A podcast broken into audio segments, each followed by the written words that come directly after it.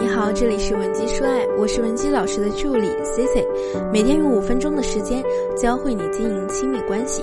前几天呢，C C 去 4S 店保养车，当时啊店里没什么人，有位女经理在得知我从事情感行业时，就来了兴致和我聊起了情感话题。她和我先是聊了聊最近碰到的一些渣男，之后呢，突然眼神有些暗淡的说了句：“其实呢，我感觉还是前些年遇到的男人更好。”可惜现在都遇不到了，而我啊，在工作中也遇到过不少姑娘，都和我感叹过，因为自己的种种小题大做，导致失去了曾经最爱自己的人。如今年龄越大，越发现遇到的人反倒不如以前质量高，也少了很多真诚。可能以前追你的男生会在宿舍楼下孤零零的等你两个小时，千方百计找机会跟你偶遇，甚至啊老土到叠几百个小星星送给你。而现在你遇到的这些男生呢，只要信息能秒回，就算是态度诚恳了。要是你约会迟到个十几分钟啊，他可能都要发脾气，质疑你这个人怎么这么没有时间观念。当然，我不是说迟到是女生的特权哦。只是分情况，如果恋爱都这么一本正经，真的很无趣。C C 大学时代呢，有朋友；C C 在大学时代时呢，如果有朋友问我要不要挽回，我的答案呢肯定是，不就是个男人吗？我给你介绍更好的。我从来不劝人复合，而现在越是深入的研究亲密关系，越能理解并支持女生去挽回了。想获取今天课程内容完整版或者免费情感指导的同学，也可以添加我的微信文姬零七零，文姬的小写全拼零七零，我一定会有问必答。那么，为什么我现在支持女生去挽回呢？一是我们女人本来就容易旧情难忘，强迫自己不爱，可能你会更痛苦，那不如就怎么开心怎么来。二是就算我们换了下一任，也未必会更好。第三呢，是和前任之间的矛盾。未必就是一个死结。通常想挽回的姑娘啊，其实最担心的就是最后一点，成功率大不大，有没有可能重蹈覆辙？C C 呢，下面就和大家分享一个挽回的真实案例，在案例中帮大家详细分析下你们的问题。我的来访者大美和她男朋友刘洋，一个二十八，一个二十九，在一起两年半了。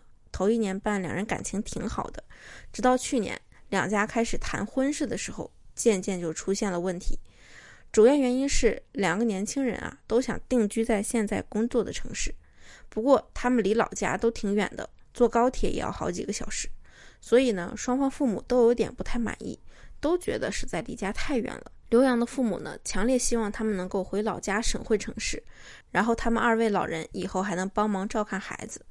儿子还能给父母养养老什么的，而且呢，刘洋和大美想定居在南京，房价也着实不便宜。真要是买婚房，两边父母顶多能帮忙给个首付，但房贷、车贷的压力还是会很大。而在老家省会城市就会轻松很多。双方父母呢，还都觉得自己的孩子很优秀，回了老家啊，也都还能找到好的工作和好的对象，所以啊，一直是不松口。他们俩呢，就和两边的父母开始了长久的拉锯战，在这个前提下，也多少影响到了他们本来的心情，所以心情不好呢，闹矛盾的频率就会更多。而且大美觉得呀，她和刘洋现在主要的问题，就是因为他们两人没钱，还要依赖父母给买房子，所以一直被牵制着。她觉得，如果两人能多赚点，那阻力会小很多。所以呢，他就有意无意的开始督促刘洋上进，不让刘洋打游戏，催他报考注会。有的时候呢，还会用其他比较上进的同事以及闺蜜比较成功的男朋友来刺激他。谁谁的男朋友挺有本事的，又和人合伙投资民宿什么的，赚了不少钱。刘洋也知道大美的意思，一开始呢挺配合的，渐渐的就开始不耐烦了，问大美是不是故意没事找事儿。大美却觉得男朋友啊根本就不理解自己的良苦用心，也不在意两个人的未来，两人因此是大吵了好几架。有一次吵得特别凶，就说了分手。大美当时也是挺冲动的，直接收拾东西去朋友家住了。当晚其实她就后悔了，想复合，但是呢也拉不下这个脸。原本是想等刘洋主动来道歉，结果刘洋啊，硬是扛了两天都没动静。于是呢，大美就去质问刘洋，是不是真的不想好好过了？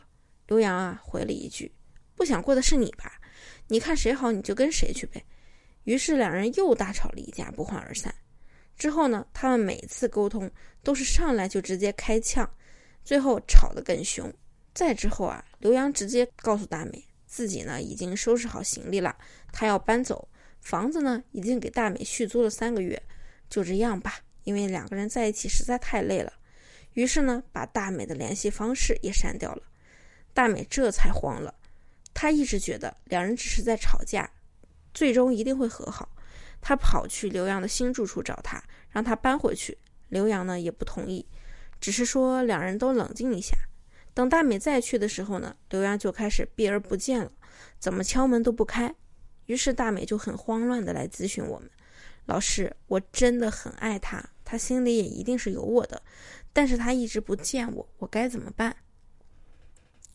针对这种情况呢，直接上我们挽回的第一原则：不纠缠，先断联。